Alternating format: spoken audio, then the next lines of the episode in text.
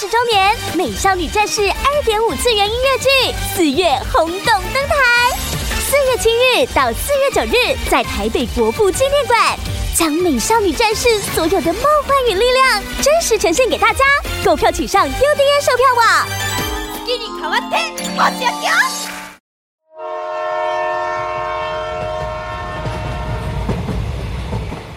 路咱沿路唱歌，无路主啊，有来来，萨古哈拉登阿古。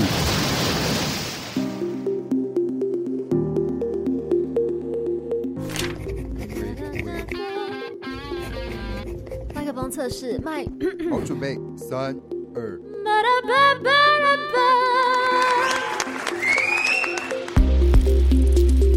跟着歌手的脚步，踏上台湾的音乐路。是宝吗？你好，你好。HIT 生产线流行音乐系列报道。您好，我是内克吴宇轩，欢迎您收听 HIT 生产线的最后一集。这是一个横跨广播与 Podcast 平台，用声音聊母语流行音乐的专题。在这个系列报道里，我们将以两集作为一个单位，制作总共六集的节目内容。每集我们将透过一位主述歌手与相关人物的延伸对谈，聊聊台语、客语及原住民流行音乐的过去、现在与未来。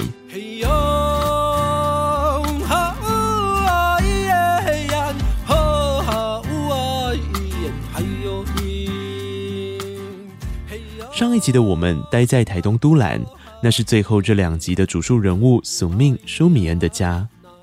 从都兰国小到都兰国中的乐器启蒙，走到了台东高中，接下来苏命开始写歌了。我现在走的其实学校侧门啊，以前右左手边这个红色这栋就是我高中的宿舍，但它其实不是台东高中的，是救国团的。你说左边这个台东学院吗？对啊，就是我们这一天，舒米恩开车载着我们绕到台东市区。苏命想起他在台东高中的时候，除了继续吹管乐，也写了他人生中的第一首流行音乐，只是似乎被丢到垃圾桶了。写歌就是从高中高二开始写歌。为什么那时候会想写歌啊？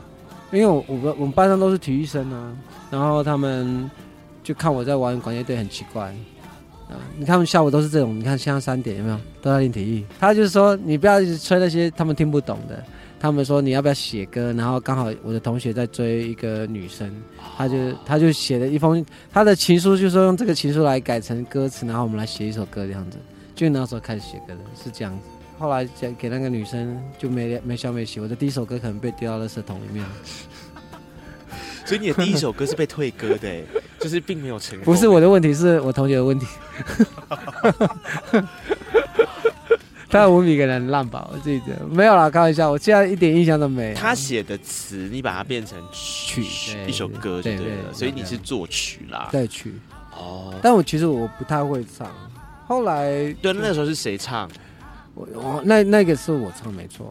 然后，哎、欸，我们一起唱哎，我记得我们一起唱。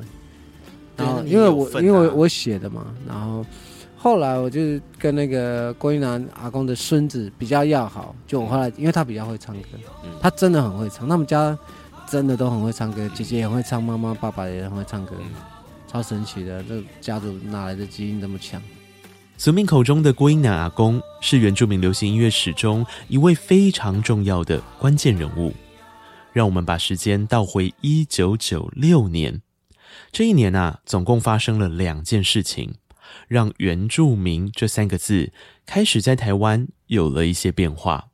其中的一件事是张惠妹出道了。好，张惠妹小姐能不能够通过我们最高荣誉获得五度关的最高荣誉的？现在我们就要赶快来看成绩。来看我们这边的灯数，我们这边灯是爱的憧憬，一个灯、两个灯、三个灯、四个灯、五个灯。阿妹在九零年代多次从台东北上参加五灯奖，她从未隐藏自己的卑南族身份。等一九九六年底发行了首张专辑《姐妹》，同名歌曲更以古调吟唱做开场。这些都对于后续原住民歌手唱自己的歌、认同自己的身份，带来了好大的鼓励。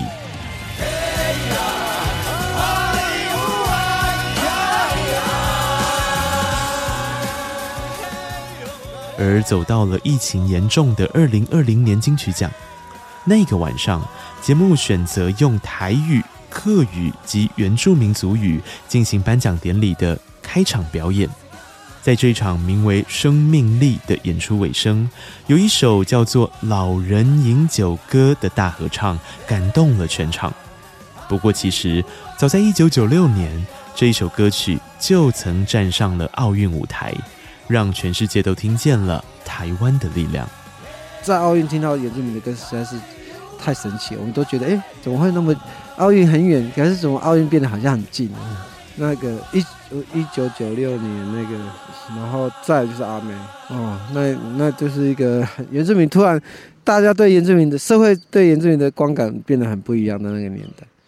关于这一点，当时人已经从美国抵达台湾，开始研究流行音乐的学者 Eric 徐瑞凯，也对这样的改变印象深刻。说难听一点，就是在那个之前，不管是。唱片界或那个一般媒体的那个人，他们其实都不会注意原住民的音乐啦，他们都不重视，就觉得没有不重要。但是我的感觉就是那个时候，因为他是在那个国际很大的国际平台出现，他们就突然。大家突然觉得，哎啊，原来那个原住民的音乐是那么那么值得去听的。另外是啊、呃，会有像比如说比较多原住民的歌手，呃，就音乐人有机会在比较主流的，不一定最最大的公司，可是就是那种台北公司会有愿意出版原住民歌曲。在一九九六之前。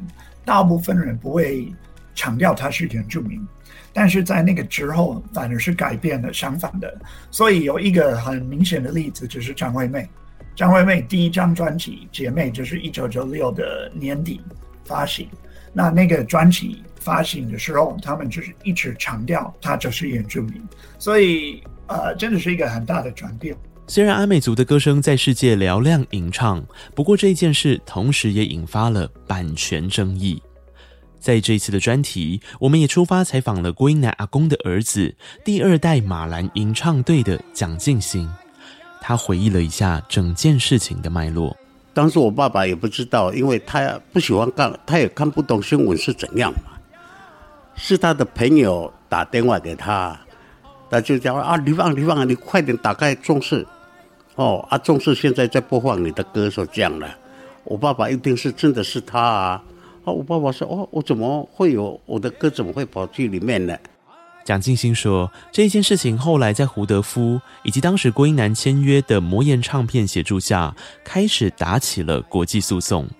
后续不但成功达成庭外和解，也促成了我国通过增订著作权法。增加表演著作条文，并催生了原住民族传统智慧创作条例。不过，其实对蒋金星而言，更重要的是父亲的那句话，使马兰吟唱队的使命传承至今。因为我回来以后，我爸爸就告诉我说：“你一定要回来学习我们这个阿美族的这个传统音乐，要不然哦，就没有人没有人再接班了。”是这样。他很担心，说到他那个地方就断，整个段落就没有了。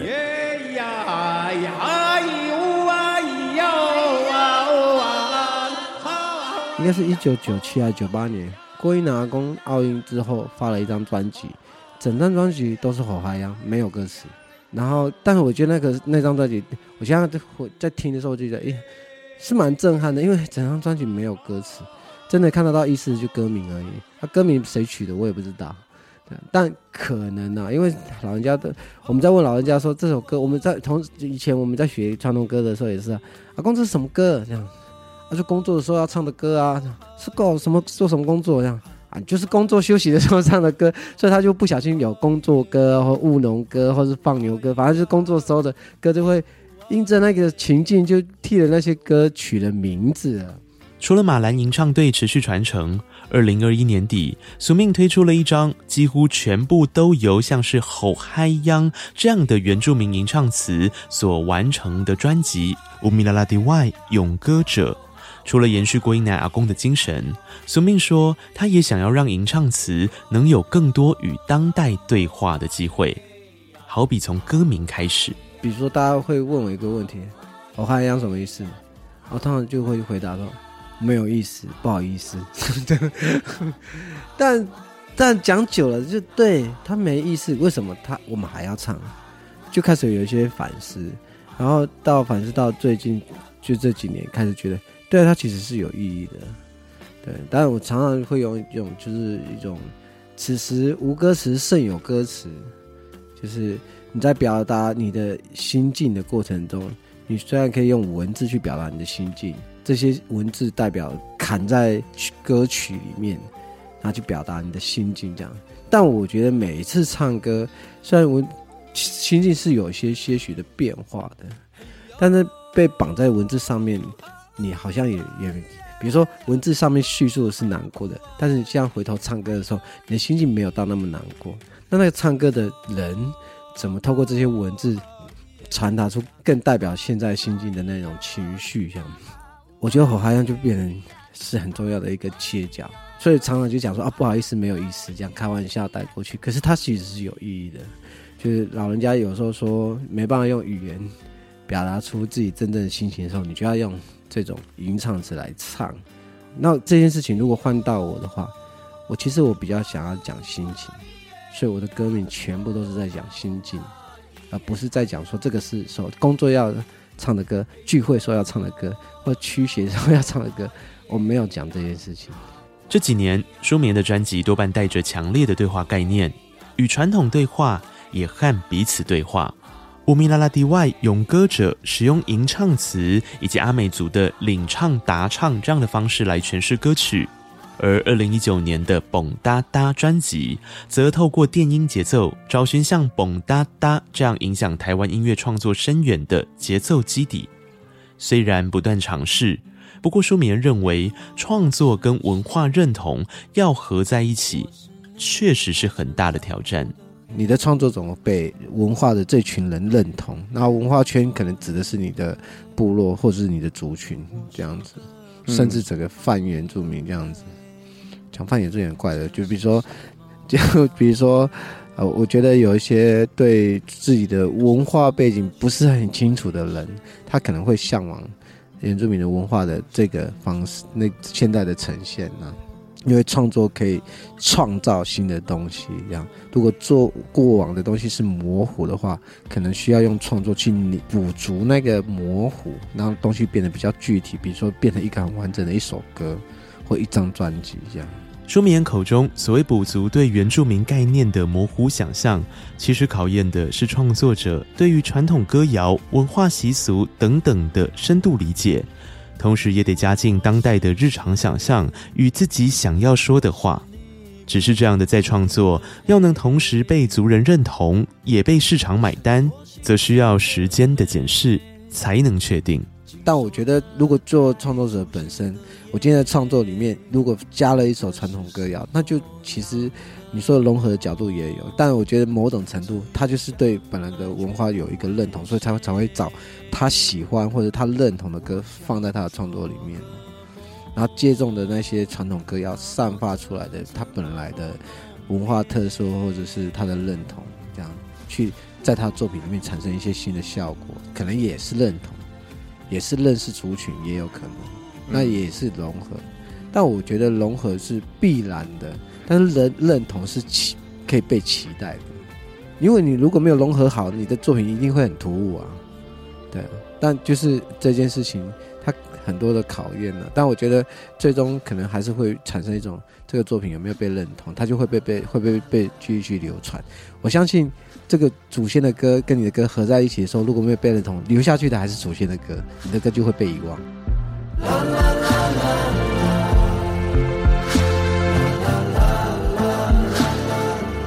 不过话锋一转，苏明道也认为，一旦歌手将作品完成，接下来歌曲会走到哪里，那就是作品自己的选择了。我当然会觉得我的歌被大家喜欢、被记住，我会很很有被肯定、被认同的感觉，我自己会有。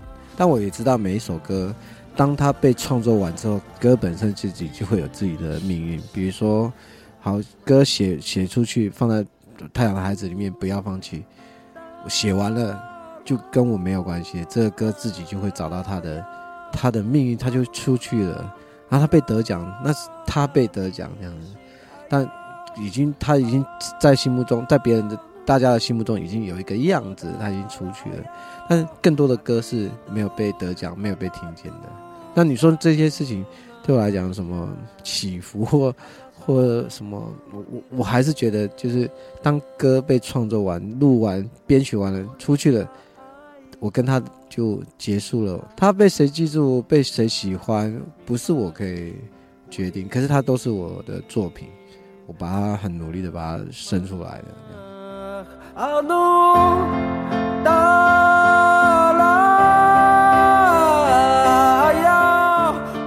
太阳的孩子创作灵感来自于原住民推动水梯田湿地复育的真实经历。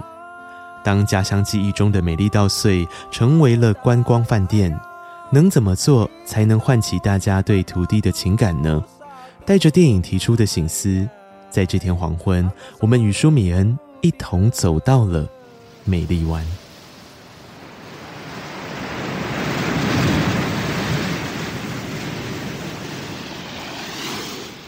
这个是那个三元湾，也就是美美丽湾的所在地。对，然后这沙滩是我我们小时候玩水里面唯一的白沙滩呢、其实整后来才知道，这是整个海岸线东海岸唯一的，不是只有台东唯一的，是整个海岸线唯一的白沙湾这样。然后听老人家讲说，以前这边会有海龟来产卵，海龟。然后的确，它以前是一个就是开放的场场域，然后小朋友练习游泳，大概都兰的小朋友应该说这。这个这个这一代的小朋友练习还游泳的场域，大概就是这里跟啊一个还有一个是靠近都兰的叫加木子湾的这两个地方是呃小通常是小朋友练习游泳的海域，会家长会带孩子来这边这样，然后一直到我应该是高中吧，突然他就施工了，就围起来。我们坐着看海，舒米恩聊起了美丽湾的争议与哀愁，对宿命与许多歌手而言，创作源自于生活，那是那一片脚踩着的土地，那个称之为根的回忆。我觉得那是没有回忆这件事情很可怕，就是一旦他没有回忆，他跟这个土地的关系变脆弱的时候，这土地拿来盖垃圾场啊，或者盖饭店啊，他没有感觉的。所以他那时候围起来，围了应该有差不多十年了，我们都不知道他他在干嘛，对。他其实是在等一个时间点盖起来，然后这个终极是后来才开始有一些像别在都兰土地上这种有一些保护土地的歌曲在发生，然后一直到后来还有什么约翰舒敏也是一个捍卫土地的一个概念写的歌曲。约翰舒敏用轻快的节奏唱着的歌词是：来到我美丽又原始的土地，唱歌吧，跳舞吧。别太在意这里像历史般的幽默和讽刺，别在都兰的土地上轻易地说着你爱我，则用民谣调和情歌，情感对象其实是这一片脚踩着的美丽土地。当宿命面对环境议题的时候，他多半选择用温柔却有力的控诉作为沟通桥梁。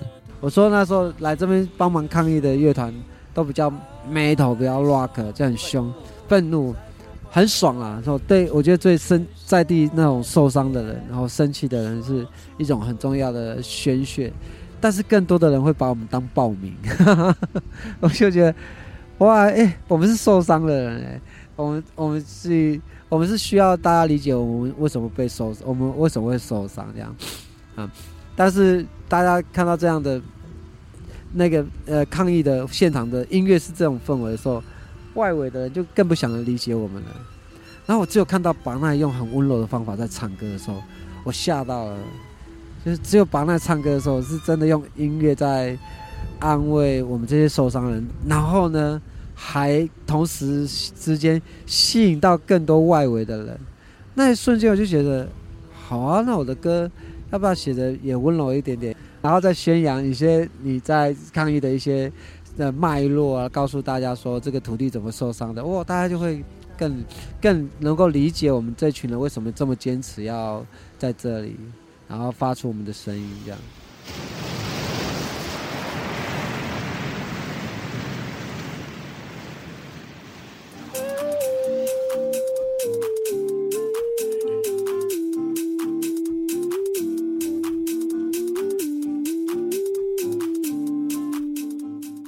或许是因为创作出自于生活中想争取的、想保留的。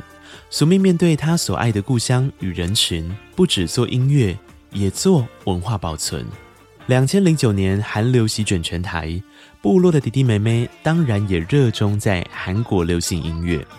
那时的宿命看着他们跟着韩团唱唱跳跳，开始有了一些想法。那那时候就觉得，哎，为什么要跳那么？然后可是叫他们跳原住民的舞，他们就不要。就觉得他们的反应很，很让我觉得很讶异。当韩国的东西有那么好吗？的确，韩国东西很好，这样。但我就觉得，我想要试试看看这样，我们有没有可能在当代，就是我做留一个很像韩国音乐的歌，但是是阿美族语这种质感，让这些弟弟妹妹也觉得是符合这个当代的氛围啦，不会觉得自己很土，但是又有认同的东西，就是族语在里面这样。从歌曲创作到带着弟弟妹妹在都兰街头跳舞拍 MV，舒米恩看见的是他们从一开始扭扭捏捏，到后来的自在快乐。只有传统才是正统嘛，所谓的传统又是什么？所以外面的人在看，比如说他们同同学说，如果他们长大有有同学说，哎，你很不传统，你要怎么去应变？难道就要我现在就穿着传统服在你身上？是这样才才是真正呈现传统嘛？其实我觉得做完这件事情，最大的反省是我们怎么活出我们当代的面貌，然后也是在做自己，然后也是有非常有文化认同的状态。这样我们要怎么呈现我们当代的面貌？你不会像去看日本，然后去日本全部都是穿和服吧？不会吧？他们不用用用这种特别外形的方式去呈现自己内在的认同。对宿命而言。内在认同或许有一部分来自于他在音乐创作跟部落的对话，另一部分则是将文化传承视为己任的那一种在乎。所以这这个地方部落都怎么称呼啊？比较像是巴嘎隆爱训练的一个场域了，它有一个专属的名称，但我们失去这个建筑大概快三十年了，现在有了，已经复振了，在复振了。应该是我开始带巴嘎隆的时候才开始复振。宿命口中的巴嘎隆奈指的是阿美族十二岁到十六岁的青少年，这是一个必须学习传统文化与训练的阶层。从二零零六年开始，舒米恩用超过十年的时间，手把手带着巴嘎隆奈做训练，让传统文化与技艺延续，甚至部落的哥哥们也都愿意开始接手，继续训练下去。但我会做的事情，只要丰年祭会发生的事情，我就必须在他们在他们身上都要把它教会。比如说，会丰年祭会会唱歌跳舞，那些传统歌谣教会。丰年祭要搭建搭建一些城，比较我们讲拉弄啊，或者或者是一些呃我们会用的一些器具，比如槟榔敲八路竹杯啊，你就是要去砍竹子去做这些槟榔敲竹杯，还有搭那个野战式的帐篷，就是简易的这样。啊，你要去，你要会搭建，那你就是要知道去砍竹子啊，竹子在哪里砍，哪里的竹子可以用，那这些东西就会变一系列的的方式去教他们，这样大概是这样。其实训练巴嘎隆奈这几年的路，也让索命输入了自己对于部落的认同与技能，成为了循环。然后我也知道我现在在干嘛，我在教部落弟弟妹妹，所以我在教的时候，我不会的事情，我就又要去学，学了之后。同时间在又要教，所以有点边学边教。那个很快，如果你讲错了、教错了，马上又会那个循环很快被被调整，很快重复进行。对，在巴嘎隆奈训练的期间，宿命不止训练传统技艺，也让部落的弟弟妹妹有机会跟着舒米恩唱歌，找到出世提升的舞台。对于海，对于部落，对于文化，对于音乐。舒美恩把爱成为了海边的孩子，走出部落，走到台北出国演出，让青少年看见自己能被看见的可能，也增加了他们对于自我族群及音乐的自信心与认同感。上台也是，就是过去就过去，我也不会让他们在台上很久，大概一首歌最多两首，一首歌很可爱，第二首歌就不可爱，你知道吗？这样要有内容才会有第二首歌，然后要强化他们对这件事情。比如说，你真的就会唱族语歌，那你就真的可以在台上多唱一些，这样就比较像是这样建立。然后最后海边孩子就发展成，我每年出国都会带部落的孩子们出去，就是他们眼睛就会看到更多。原来我们可以更有自信的表现我们的文化这一面。海边的孩子到了最新的一次。舒米恩甚至把这个活动转型成让其他族群还有非原住民都可以参加的培训活动，这样的精神延续至今。即便训练场地离开了部落，舒米恩也要继续执行。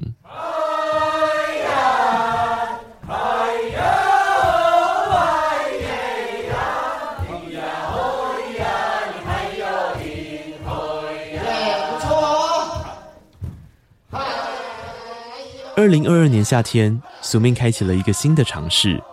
他在台北开办了一个名为“米大吟唱队”的教学与演出培训班，只要是八到四十五岁的青年，不限任何族群，都可以报名。最深层的应该还是，我觉得是教育啦，就是要有一套呃可以教的方法。因为现在的年轻人都被课业或工作塞满了时间，他没有办法在。部落待这么久，然后有那个老人家或者其或者是愿意教这些吟唱的人，随时等着来教你。没有这种没有这种时间，所以这些时间跟空间都不允许的情况之下，好像就只能选择在大家工作比较方便的地方。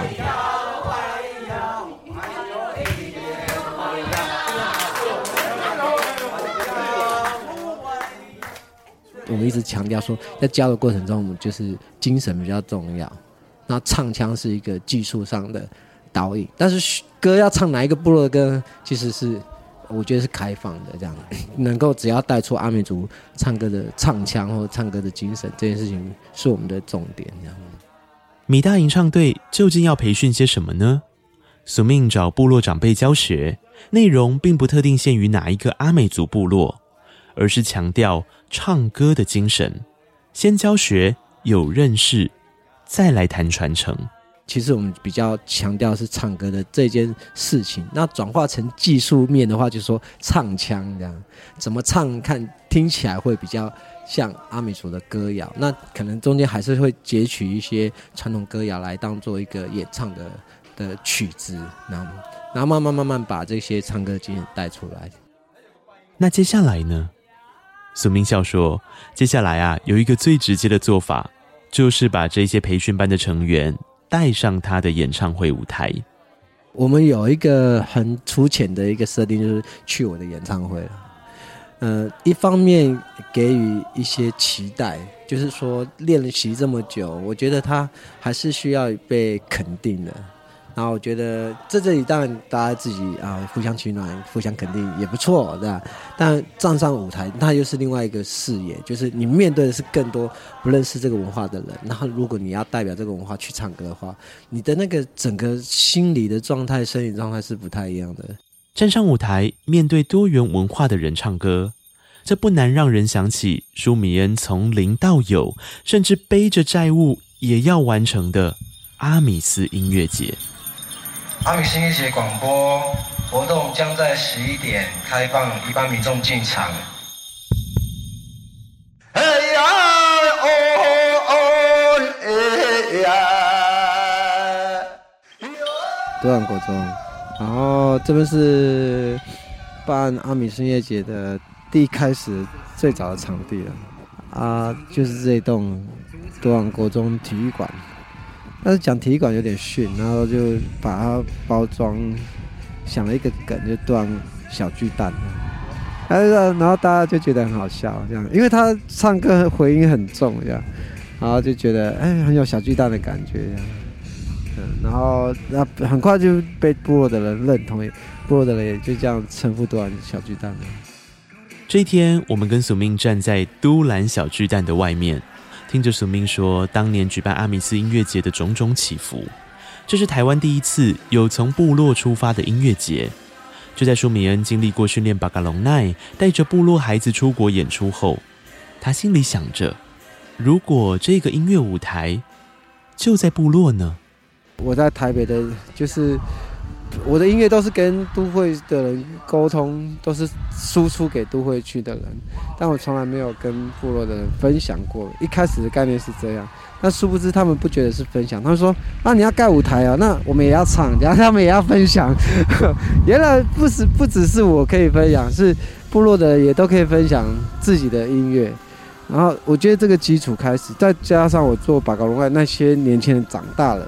跟他们的家长们、阿公阿妈、爸爸妈妈，他们也都想要在这个舞台上面去分享的时候，这个内内容物就变多了。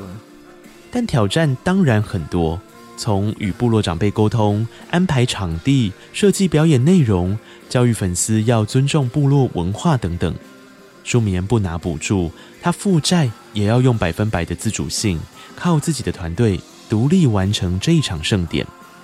直到现在，阿米斯音乐节成为了长在土地、结合流行音乐与文化认同的活动，也正在等待疫情过后的再绽放。我觉得，就是各式各样的音乐，在这个时代，好像就是会被，因为制作的门槛变低了，大家都有能力做自己的作品了。但是接下来，就我还是觉得，他如果用文化切角里面来看的话。他就是说，这些东西能不能促成更多人了解原住民的文化？我觉得它是两件事。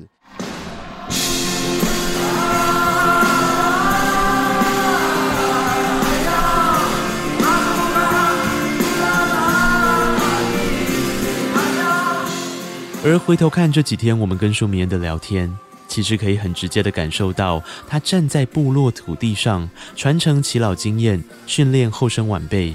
再将这一切整理成音乐路上所产生的种种创作，透过一次次的演出与活动当成载体，舒明恩传递的是最纯粹而真挚的情感以及文化认同。所以你不能期待音乐会造成文化认同或认识，但是音乐是很好的手段方式媒介，让大家可以认识原住民的文化。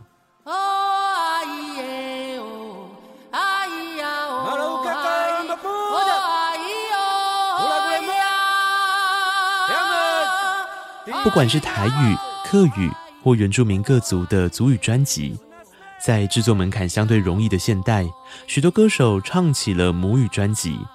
他们从文化认同、跨界对话到自我寻根、站稳土地，甚至只要你有兴趣，想从对话中擦出火花，都可以让各种语言加进旋律。但是为了什么而唱，又该如何的唱？是我们在这一份 HIT 生产线的专题里特别想跟你分享的。那么，身为听众的我们呢？当你听着歌，是否也曾感受到这些画面，并创造属于自己的故事呢？很期待未来我们能继续交流分享。我是内克吴宇轩，跟我一起直播这系列专题的还有赖可赖冠宇、卡尔赖冠如与 Vicky 刘红玉。